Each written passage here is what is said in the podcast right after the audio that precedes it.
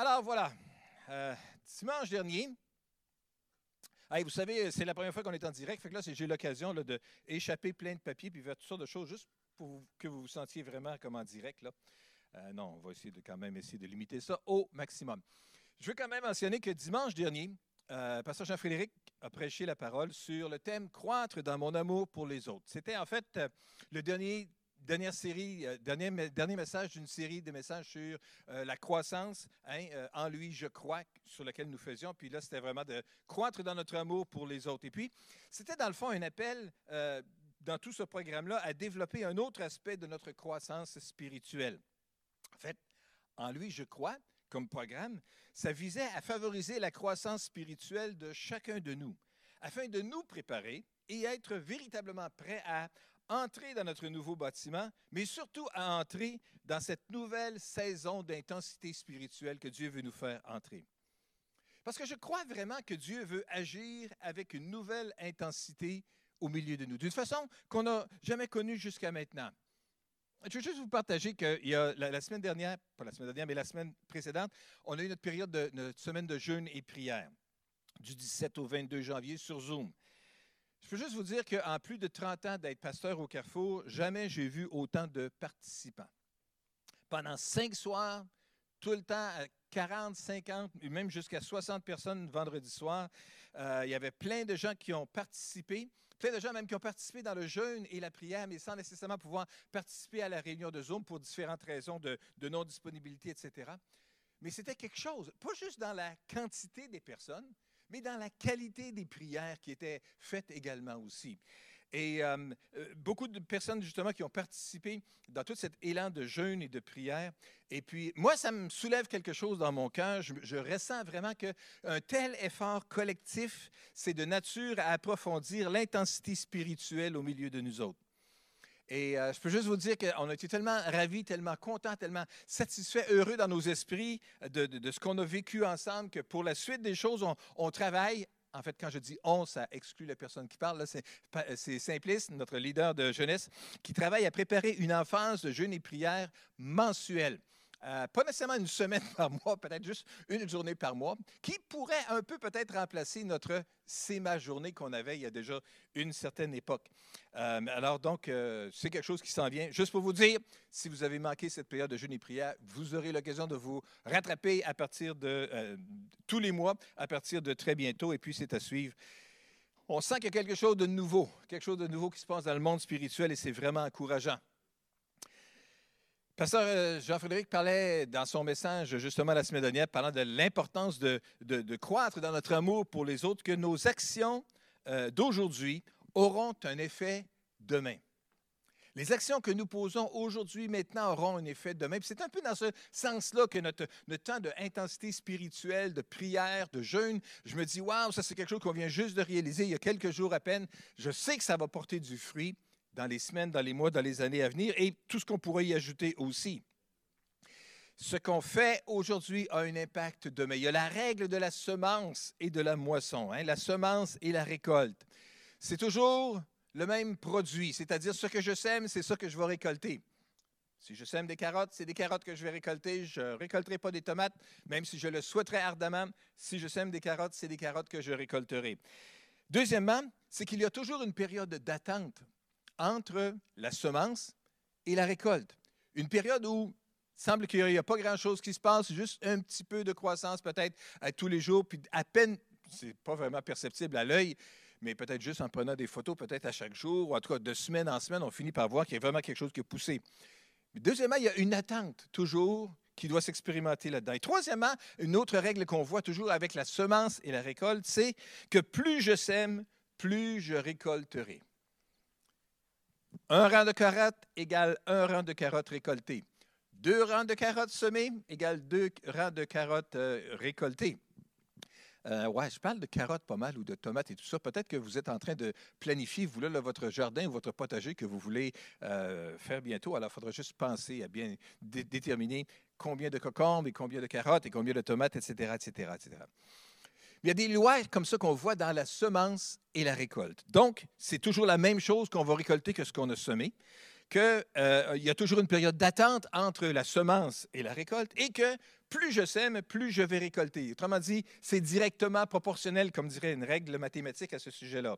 Croître dans mon amour pour les autres va grandir de la même façon aussi. Si je sème dans mon amour pour les autres personnes, je récolterai aussi un jour de l'amour de la part de ces autres personnes-là. Croître dans mon amour pour les autres. En fait, on forme une, une communauté de disciples, un groupe de croyants. Nous sommes une famille spirituelle avec ses caractéristiques, ses défauts, ses limites, mais ses qualités aussi. Nous formons un même corps, nous sommes membres les uns des autres. Nous vivons vraiment une interdépendance mutuelle. On a tellement besoin de vous et nous avons tellement besoin les uns des autres aussi. Dans les prochaines semaines, les prochains mois, en tout cas le prochain mois, on va euh, intensifier la réflexion ensemble sur les uns les autres. En fait, l'idée, c'est de favoriser une conscience commune de qui nous sommes. Que nous ne sommes pas juste comme uniques, mais qu'il y a d'autres personnes autour de nous aussi et qu'on forme vraiment une, une communauté. L'idée, c'est de vraiment favoriser le sentiment d'appartenance euh, communautaire les uns aux autres en réfléchissant aux uns aux autres. Dans son message la semaine dernière, pasteur Jean-Frédéric a fait différentes citations. L'une qu'il a faite de Martin Luther King qui m'a vraiment frappé. Puis en faisant quelques recherches à ce sujet euh, cette semaine, j'ai réalisé à nouveau que Martin Luther King est décédé à 39 ans. 39 ans. Pas vieux, ça, pour avoir dit tout ce qu'il a dit. Il y a plein de citations qui, qui, lui sont attribuées, à juste titre, parce qu'il les a vraiment dites. Mais quand même, il ne s'est même pas rendu à 40 ans. Il a malheureusement été, tué dans les circonstances que nous connaissons. En tout cas, bref, la citation qui, euh, qui, a été mentionnée la semaine dernière, c'est que la question la plus persistante et urgente de la vie est que faites-vous pour les autres? La question la plus persistante et urgente de la vie, que faites-vous pour les autres? J'aimerais ça qu'on puisse réfléchir ensemble à qu'est-ce qu'on fait pour les autres. Voyez-vous, la Bible a beaucoup à dire à ce sujet. Il y a plein de versets sur les uns, les autres qu'on voit dans la Bible. Et ce matin, j'aimerais débuter justement cette nouvelle série en touchant trois choses qu'on peut faire pour les autres. Si c'est une question persistante et utile aujourd'hui, que qu'est-ce que je fais pour les autres, alors réfléchissons ensemble à trois choses qu'on peut faire. D'abord, écoutons la voix de Dieu et retenons l'application que le Saint-Esprit veut indiquer dans notre cœur, dans notre esprit à ce sujet-là. Qu'est-ce que Dieu veut me dire? Les uns, les autres. Mais d'abord, j'aimerais juste mentionner que tout simplement, ce qu'on peut faire, c'est prier les uns pour les autres. Dans l'Épître de Jacques, au chapitre 5 et au verset 16, nous lisons ensemble Confessez vos péchés les uns aux autres et priez les uns pour les autres, afin que vous soyez guéris. Et c'est là que se trouve la citation que nous aimons citer, que nous nous rappelons, que nous chérissons comme promesse. Quand un juste prie, sa prière a une grande efficacité.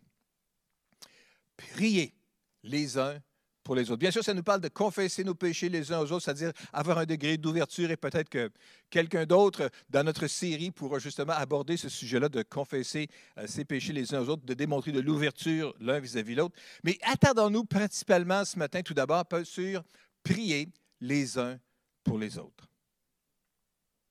La plus puissante ressource du chrétien, c'est la communion avec Dieu dans la prière. Les résultats sont souvent plus grands qu'on le croirait possible. Tellement de choses peuvent être accomplies si simplement on prie, on demande et on croit. Certaines personnes voient la prière comme le dernier recours à essayer lorsque tout le reste a échoué. Mais cette approche est inversée. La prière devrait venir en premier plutôt que de dire, après avoir tout essayé, bien, finalement, je vais me tourner vers Dieu. Ah, l'idée, ce serait peut-être juste mieux de le faire différemment. En tout premier lieu, prier à Dieu et demander sa sagesse, sa grâce, son intelligence à savoir comment agir dans telle ou telle situation. Prier les uns pour les autres. Voyez-vous, parce que la puissance de Dieu est infiniment supérieure à la nôtre ça n'a que plein de bon sens d'avoir recours à la prière, spécialement parce que Dieu nous encourage à le faire. Dieu nous dit, priez les uns pour les autres. Ce mois-ci, Pasteur Jean-Frédéric l'a mentionné, ce que Marianne avait présenté la semaine dernière, que dans le cas du mois de février, on a cette approche-là de l'ami du mois, l'initiative ami du mois.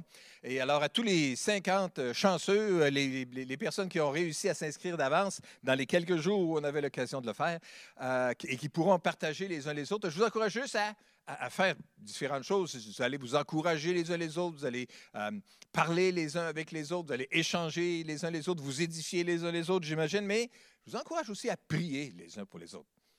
Prier pour la consolation, peut-être. Prier pour des forces neuves. Au mois de février, tout le monde a besoin des forces neuves.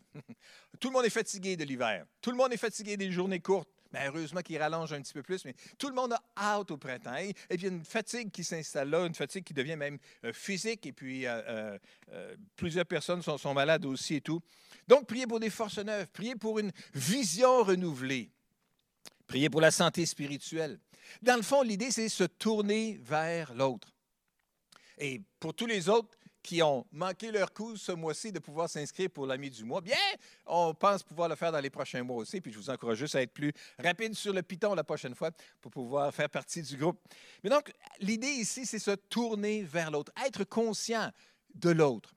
Pas juste prier pour nous-mêmes et nos petits besoins particuliers et égoïstes, mais prier pour l'autre prier les uns pour les autres. Il y a un, passage dans les Écritures qui est une source d'inspiration importante de prière pour les autres. J'aimerais juste qu'on puisse tourner vers ce passage-là. Ça se trouve dans le livre d'Éphésiens, au chapitre 1, versets 17 à 19, et nous le lisons ensemble. Je demande que le Dieu de notre Seigneur Jésus-Christ, le Père, qui possède la gloire, vous donne, par son Esprit, sagesse et révélation pour que vous le connaissiez qu'il illumine ainsi votre intelligence pour que vous compreniez en quoi consiste l'espérance à laquelle vous avez été appelés. Que vous compreniez quelle est la glorieuse richesse de l'héritage que Dieu vous fait partager avec tous ceux qui lui appartiennent. Et quelle est l'extraordinaire grandeur de la puissance qu'il met en œuvre en notre faveur, en nous qui plaçons notre confiance en lui. Cette puissance, en effet, il l'a déployée dans toute sa force et puis le verset continue dans le verset 20 que nous n'avons pas à l'écran par la résurrection de Jésus-Christ d'entre les morts. Dans ce passage-là, ici, l'apôtre Paul prie pour les Éphésiens. Il dit de quelle manière qu'il prie pour eux, puis c'est une titi de belles euh, modèles, euh, beaux modèles pour nous, nous enseigner aussi comment on pourrait prier pour les autres. Prier pour la sagesse et la révélation pour connaître Dieu. C'est intéressant que l'apôtre Paul, qui désirait que les chrétiens d'Éphèse comprennent quelle est la grande richesse qu'ils avaient en Christ. Notez ici que dans aucune de ses prières, Paul a demandé des choses matérielles. C'est souvent quand on demande, quand on pense à est-ce que quelqu'un a des besoins de prière, on va penser ah oui, j'aurais besoin de ceci. Je voudrais avoir un nouvel appareil de cela, ou j'aimerais avoir une nouvelle version de ceci, ou une, hein, il y a continuellement des nouveaux téléphones qui sortent avec toutes sortes de capacités, puis un plus grand écran, puis plus de ci, plus de cela. On aimerait tellement avoir plus de bebelles, plus de choses. Mais c'est intéressant que Paul, ici, quand il prie pour ces gens-là, ne demande pas des choses matérielles. Son emphase était plutôt sur la perception spirituelle et le véritable caractère chrétien. Il n'a pas demandé à Dieu de leur donner ce qu'ils n'avaient pas, mais il a plutôt prié que Dieu leur révèle ce qu'ils avaient déjà. Hmm plutôt que prier ce que nous n'avons pas, si on priait pour mieux saisir, voir la grandeur de ce que nous avons en Jésus-Christ, de la position que nous avons en Jésus-Christ. L'apôtre Paul priait justement que Dieu puisse leur donner un esprit de sagesse et de révélation pour être capable de mieux le connaître.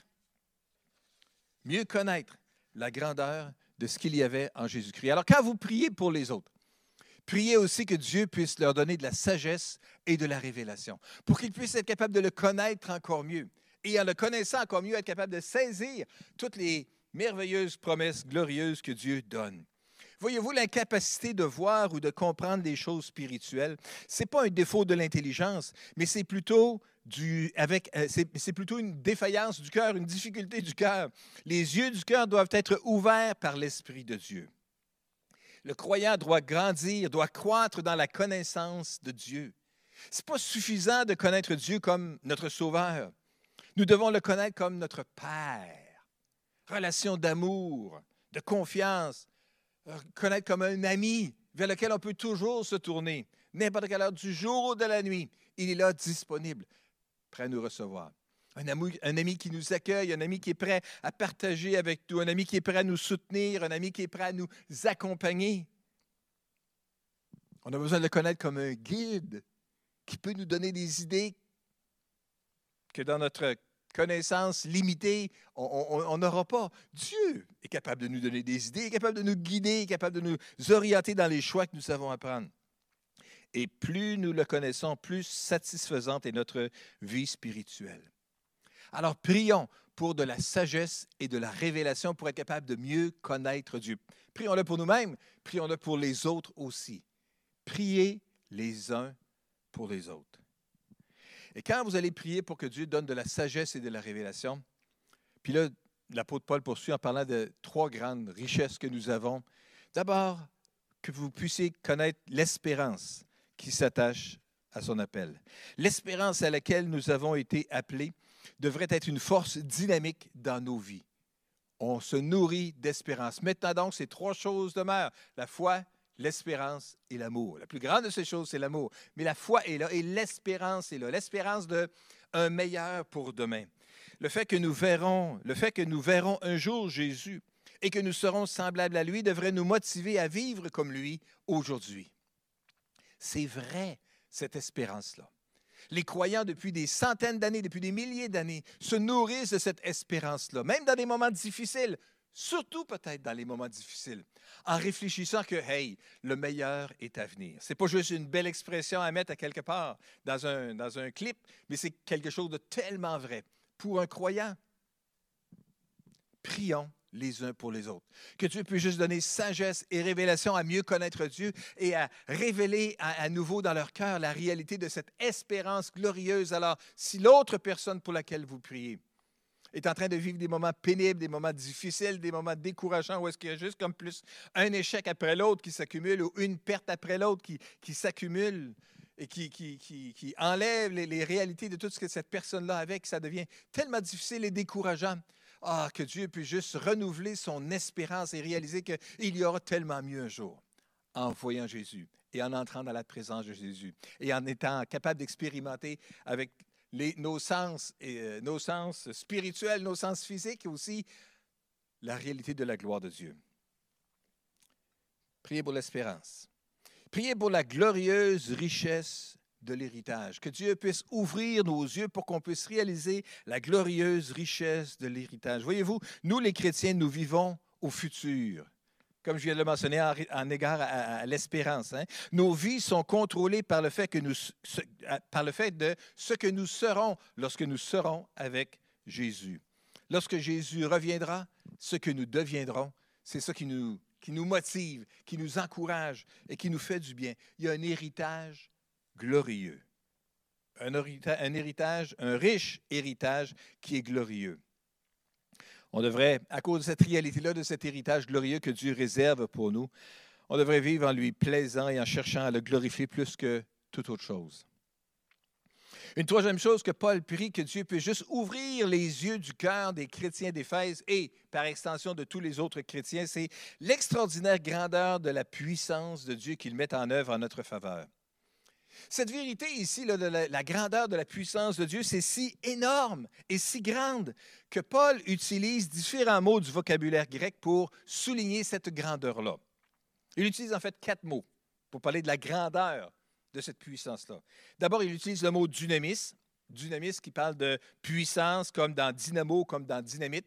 Hein, vous recevrez une puissance, le Saint-Esprit survenant sur vous, dynamis, hein, la puissance du Saint-Esprit. Dynamis. Deuxième mot, le mot c'est énergia. Le mot qui parle ici de agir, comme dans énergie.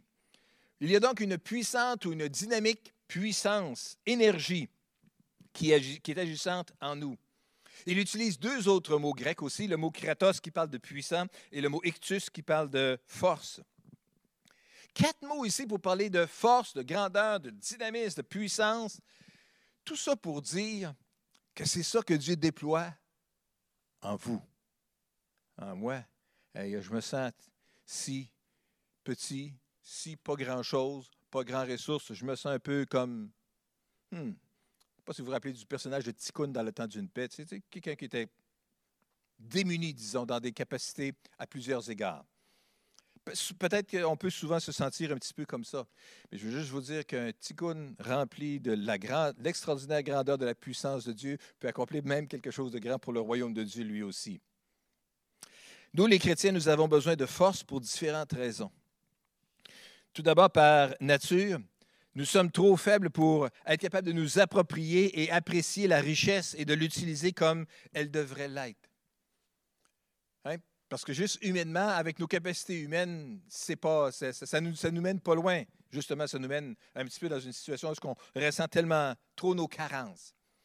Jésus a dit dans Matthieu chapitre 26, verset 41, on n'a pas le verset ici, mais juste simplement, vous, vous le citez, vous le connaissez bien. L'esprit est bien disposé, mais la nature humaine est bien faible. Ça, c'est la nuit que Jésus, la nuit avant l'arrestation de Jésus, alors qu'il invitait ses amis à être avec lui et à prier avec lui et à se soutenir avec lui.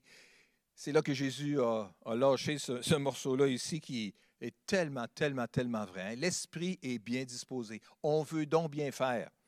Mais la nature humaine est bien faible pour être capable de le réaliser, de l'accomplir. En fait, c'est impossible pour la nature humaine d'être capable de l'accomplir.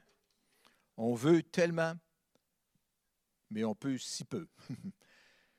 mais c'est pour ça qu'on a besoin de la puissance de Dieu. C'est pour ça qu'on a besoin de l'extraordinaire grandeur de la puissance de Dieu. Laisser toute cette vaste richesse spirituelle à un simple être humain vivant, selon sa sagesse et sa, force naturelle, serait comme de remettre une bombe atomique à un enfant de deux ans. Personne sur la Terre ferait une affaire de même, c'est bien trop dangereux.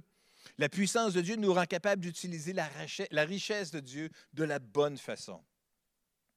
Alors, on a besoin de l'extraordinaire grandeur de la puissance de Dieu pour bien utiliser toutes les ressources glorieuses que Dieu nous donne. Mais deuxièmement, il y a également une deuxième raison pourquoi nous avons besoin de la puissance de Dieu. C'est que, voyez-vous, il y a des ennemis qui veulent nous voler notre richesse. On ne pourrait jamais se défaire de ces forces spirituelles par nos propres forces, mais nous pouvons par la forte puissance de l'Esprit de Dieu. Et Paul voulait qu'on puisse être capable de connaître la puissance de Dieu afin de ne pas échouer à utiliser notre richesse, euh, notre richesse que nous héritons de la part de Dieu de la mauvaise façon, mais aussi afin que l'ennemi ne nous prive pas de notre richesse.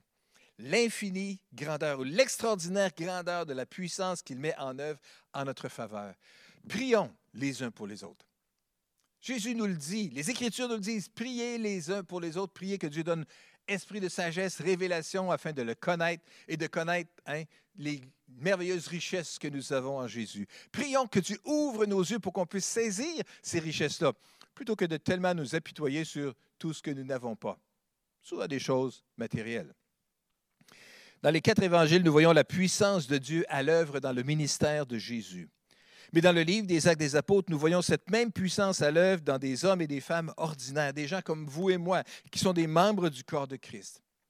Quelle transformation extraordinaire s'est opérée dans la vie de Pierre entre la fin des évangiles et le début des actes. Qu'est-ce qui a fait la différence? Qu'est-ce qui s'est passé entre la fin des évangiles et euh, le début des actes? La résurrection de Jésus, hein? la résurrection de Jésus-Christ. Ah, mes amis, savez-vous, cette puissance de la résurrection est agissante dans nos cœurs et dans nos vies si nous sommes des disciples de Jésus. Que Dieu ouvre nos yeux, chacun de nos yeux. Que Dieu ouvre les yeux de nos frères et de nos sœurs alors qu'on prie les uns pour les autres pour être capable de saisir toutes ces glorieuses richesses que Dieu nous a données dans la personne de Jésus. Les glorieuses richesses que nous avons en lui. J'aimerais parler d'une deuxième chose qu'on peut faire pour les uns les autres. Premièrement, de prier les uns pour les autres. Rappelons-nous de faire ça en premier. Déjà ça, ça va, ça va nous mener à quelque chose de bien. Mais un deuxième pas que j'aimerais qu'on puisse être capable de faire les uns les autres, c'est avoir soin les uns des autres. Dans la première épître aux Corinthiens, chapitre 12, verset 25, l'apôtre Paul écrit Dieu voulait par là éviter toute division dans le corps, afin que chacun des membres ait le même souci des autres chacun des membres dans le corps ait le même souci des autres.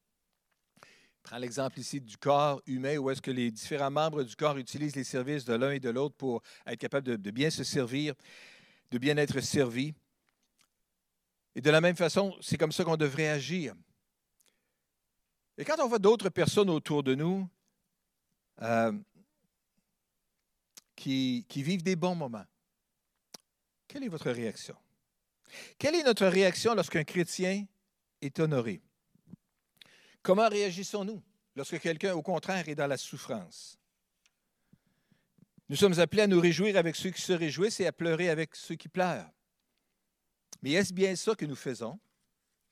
J'ai l'impression que trop souvent, malheureusement, nous sommes jaloux de ceux qui se réjouissent et indifférents vis-à-vis de ceux qui pleurent. Hmm, comme ça nous dit dans un autre passage, il n'est pas bien, mes frères, qu'il en soit ainsi. Hein? Avoir soin les uns des autres. On ne devrait pas nous arrêter à ne profiter seulement que de notre, relation personnelle avec Dieu, mais nous devons également nous impliquer dans la vie des autres, prendre soin des autres, que chacun ait le même souci des autres. Nous devrions donc être attentifs aux besoins des gens autour de nous. Puis, honnêtement, en priant les uns pour les autres, ça va nous aider à nous ouvrir les yeux sur les besoins de l'autre personne. D'abord, nous intéresser plus à l'autre personne, et puis après ça, être attentif un peu plus à ses besoins. Et puis alors qu'on prie les uns pour les autres, voyez-vous, ça peut arriver des fois que dans différents moments dans la journée, vous allez penser à quelqu'un. Et cette pensée-là revient et revient dans votre cœur, dans votre esprit encore. Je veux juste vous encourager à lui envoyer un texto, à lui envoyer un courriel, un messenger ou à lui téléphoner. Au pire, lui envoyer une lettre par la poste. Mais peu importe, entrez en contact avec cette personne-là parce que le fait que cette pensée vienne dans votre cœur, dans votre esprit, vous ne réalisez pas, vous ne savez pas ce que la personne est en train de vivre à ce moment-là.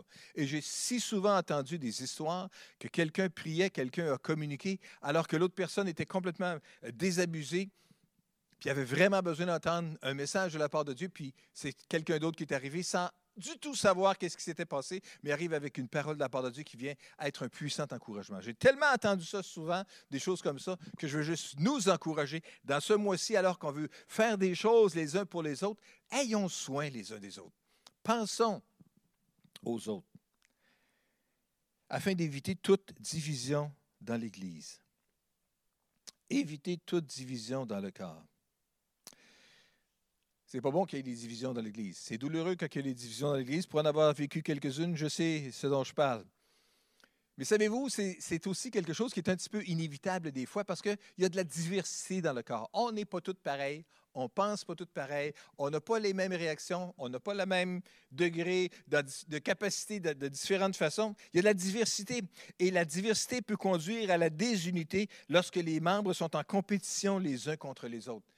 C'est pourquoi on veut plutôt avoir une approche communautaire les uns avec les autres, une approche inclusive les uns avec les autres, respectueuse vis-à-vis les uns des autres. La diversité conduit à l'unité lorsque les membres prennent soin les uns des autres, parce qu'on respecte l'autre, parce que même dans sa différence, on veut le servir et on veut l'aider. Prendre soin les uns des autres. Alors, prions les uns pour les autres. Deuxième chose qu'on peut faire, prendre soin les uns des autres. Troisième chose rapidement qui va un petit peu avec aussi, c'est se servir les uns les autres. Dans le livre de Galates au chapitre 5, nous lisons au verset 13, Oui mes frères, vous avez été appelés à la liberté. Seulement ne faites pas de cette liberté un prétexte pour vivre comme des hommes livrés à eux-mêmes. Au contraire, par amour, mettez-vous au service les uns des autres. Ne faites pas de cette liberté un prétexte pour vivre comme des hommes livrés à eux-mêmes, ou comme l'homme naturel, ou comme l'homme pécheur, ou comme l'homme charnel, comme ça nous dit dans une autre traduction. Juste la personne purement humaine avec ses limitations humaines. Paul fait la distinction ici entre la liberté de pécher et la liberté de servir. La liberté ou l'autorisation de pécher, ce n'est pas une liberté du tout parce que ça nous rend esclaves de Satan, ça nous rend esclaves des autres, ça nous rend esclaves de notre propre nature. Mais les chrétiens, au contraire, ne devraient, devraient pas être esclaves au péché. Parce qu'ils sont libérés pour faire ce qui est droit, ce qui est bien, pour glorifier Dieu grâce à leur service plein d'amour pour les autres. Par amour, mettez-vous au service les uns des autres. Le mot-clé ici, c'est amour. Le mot-clé, partout, c'est tout le temps amour. Quand vous ne savez pas comment agir dans cette situation-là, pensez juste avec le terme amour. Qu'est-ce que l'amour me pousserait à faire? Ça va, bien vous aligner sur la direction que vous devriez prendre. Le mot-clé ici dans ce passage-là, c'est donc par amour, faites cela. La liberté plus l'amour égale le service des autres. Mais la liberté moins l'amour égale l'esclavage au péché. Dans un autre passage, ça nous est dit d'une façon différente dans 1 Pierre chapitre 4, verset 10. Chacun de vous a reçu de Dieu un don particulier, alors qu'il le mette au service des autres comme un bon gérant de la grâce infiniment variée de Dieu. Chacun de nous a reçu un don particulier, alors qu'il le mette au service des autres. Nos capacités devraient être utilisées fidèlement au service des autres et non à notre propre bénéfice. Voyez-vous, il y en a certains qui sont bien conscients de leurs capacités et qui croient qu'ils ont bien le droit de les utiliser comme bon leur semble.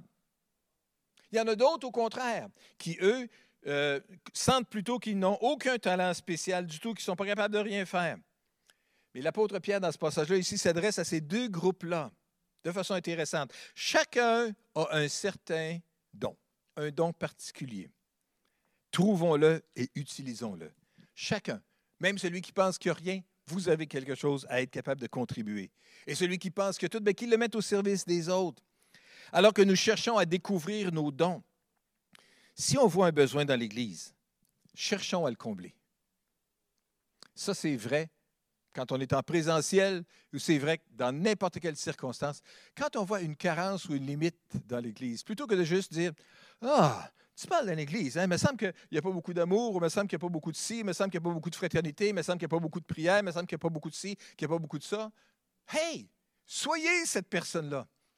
Et en le faisant, vous allez être l'Église qui va, avoir un petit peu plus d'amour, un petit peu plus de soucis ou un petit peu plus de soins les uns envers les autres alors qu'on cherche à découvrir nos dons, si on voit un besoin dans l'Église, cherchons à le combler.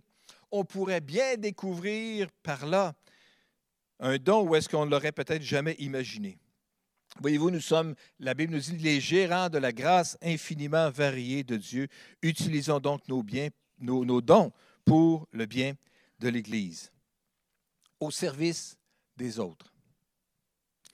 Dans Marc chapitre 9, verset 35, Jésus s'assoit avec les disciples appelle les douze et leur dit, Si quelqu'un désire être le premier, qu'il se fasse le dernier de tous et le serviteur de tous.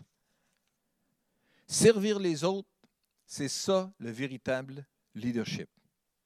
Jésus a décrit le leadership à partir d'une nouvelle perspective.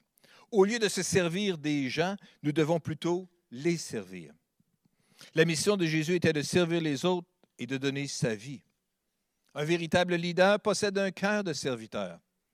Il reconnaît la valeur des autres et réalise qu'il n'est pas au-dessus du travail des autres. Son travail est plus important que celui des autres. Non, il réalise que son travail important ne pourrait pas s'accomplir si les autres ne le faisaient pas non plus. Si vous voyez quelque chose qui a besoin d'être fait, n'attendez pas qu'on vous le demande. Prenez l'initiative. Faites-le comme un serviteur fidèle. J'aimerais juste inviter les musiciens à revenir. Hmm. C'est agréable de pouvoir redire ça, hein? Et surtout de voir une action immédiate se passer devant mes yeux et devant vos yeux bientôt aussi. La philosophie du monde, c'est que vous êtes grand quand les autres travaillent pour vous. Plus il y a du monde qui travaille pour vous, plus vous êtes grand. Vous serez un grand entrepreneur en dirigeant une grande industrie ou une grande puissance euh, financière et que vous faites travailler plein de monde. Ça, c'est la philosophie du monde. Mais le message de Jésus est que la grandeur vient en servant les autres. C'est ça la position qu'on devrait prendre, celle du serviteur, si on souhaite avoir une différence, si on souhaite euh, faire une différence et être grand dans le royaume de Dieu. Si quelqu'un désire être le premier, qu'il se fasse le dernier de tous et le serviteur de tous. Alors que Dieu puisse juste nous aider ce matin à à, se saisir peut-être, alors qu'on débute ce, mois-là de réflexion ou de penser sur les uns les autres et le développement communautaire de relations, à prier les uns pour les autres, à prendre soin les uns des autres et à se servir les uns des autres. Est-ce qu'on peut juste prier ensemble? Seigneur, je veux juste prier ce matin.